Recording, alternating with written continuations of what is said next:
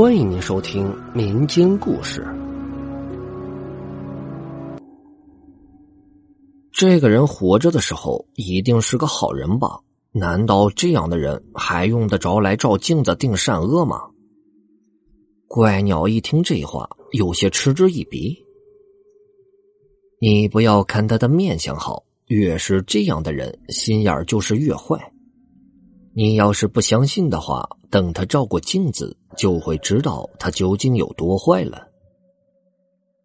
看到要来聂镜台前找出他生前做过的坏事，他突然停止了嘶喊，反倒神色灰败的停下了脚步，不敢来镜前证明自己的清白。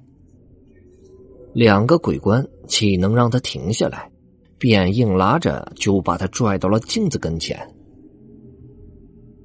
只有心中有鬼的鬼魂。才不敢来镜子面前照。看来这个鬼魂活着的时候做了不少的坏事呀。他说的很有道理。果然，等那个鬼魂来到镜子面前的时候，镜子里很快就放出那个鬼魂活着的时候所犯下的种种罪行。原来，这个鬼魂活着的时候是一个为人师表的老师。他在一所大学里教学，还是学校的领导。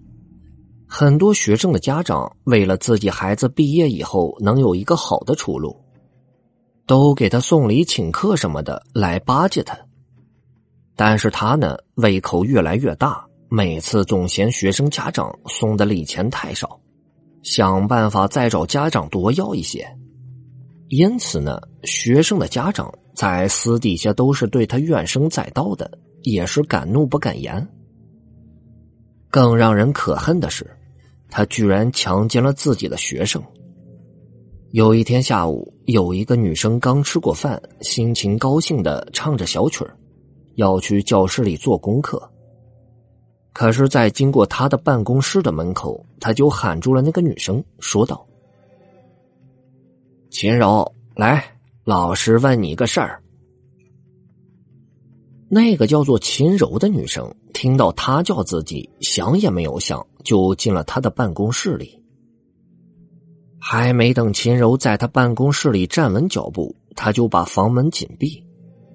平日道貌岸然的他，就脱下了人类灵魂工程师的伪装，银香毕露的就将秦柔粗暴的捆了起来。不等秦柔的强烈反抗，他用手帕紧紧的。就将秦柔嘴巴给塞住了，残忍的将秦柔给强奸了。事后呢，他用威逼利诱的手段把秦柔给控制住了。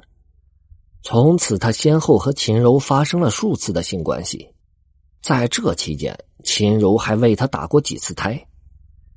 直到一年后，秦柔受不了这种精神上和肉体上的折磨，在一个月黑风高的夜晚。从教学楼的顶层跳了下来。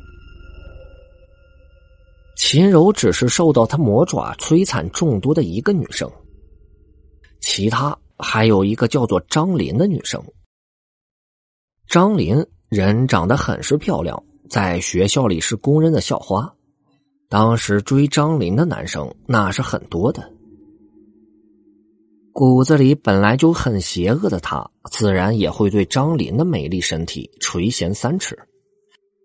于是，在一个上晚自习的晚上，他以给张林辅导作业为由，将张林骗到了自己的宿舍里，强奸了张林。当时，张林与他竭力挣扎，同时他也将张林的四肢捆在床上，无法动弹。张林想大声呼救。可是嘴巴呢，却被他用毛巾死死的堵住了。但是他这一次的堵法也是不得当，同时也将张林的鼻孔也给堵住了。张林由于没有办法呼吸，很快就窒息而亡。他看到张林死了，居然还丧心病狂的蹂躏与摧残他的身体，然后就将他埋到了自己的床底下。张林死后，他对外界说：“张林平时水性杨花，爱慕虚荣，已经和一个老板私奔了。”学校里的老师和学生以及张林的父母都是相信了他。这件凶案呢，就让他轻易的蒙混了过去。直到他强奸另一个女生时，由于那个女生机灵，就逃出了他的魔掌，然后就去警局报了案。他以前所犯下的种种罪行才被揭发了出来。由于他犯的罪太重了，直接就被判了死刑，然后他就做了鬼。看到这个老流氓所犯下的种种罪行，狗蛋儿怒不可遏的指着他就骂道：“你根本就不配当老师，你就是死上千回也是罪有应得。”这个时候，怪鸟在一旁冷笑道：“哈哈，聂镜台前无好人，狡猾奸诈难遁形。这次你信了吧？”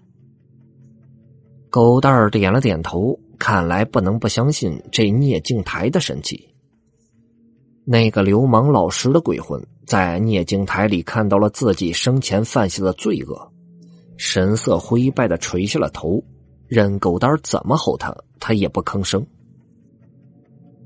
两个鬼官朝那个怪鸟很尊敬的拜了拜，便推着那个流氓老师的鬼魂朝里面走了去。去下一个地狱里接受惩罚。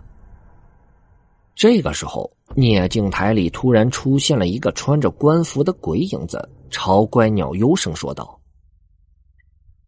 怪鸟，这一次本官输了，这颗千年阴参你拿去吧，然后再把狗蛋送回去。”说着，从聂镜台里闪过一道红光，朝怪鸟扑了过去。很快呢，怪鸟就把那道红光接到了手里。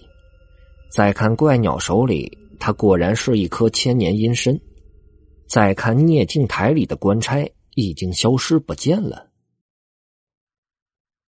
怪鸟拿着千年阴身，悠悠的朝他笑道：“天快亮了，你该回去了。”听着怪鸟的话，他居然莫名其妙的就晕了过去。等他醒过来的时候，天已经亮了。他发现自己正睡在一座老坟的旁边，这才知道，原来昨天晚上所发生的一切都只是一个梦。本集播讲完毕，感谢大家的收听。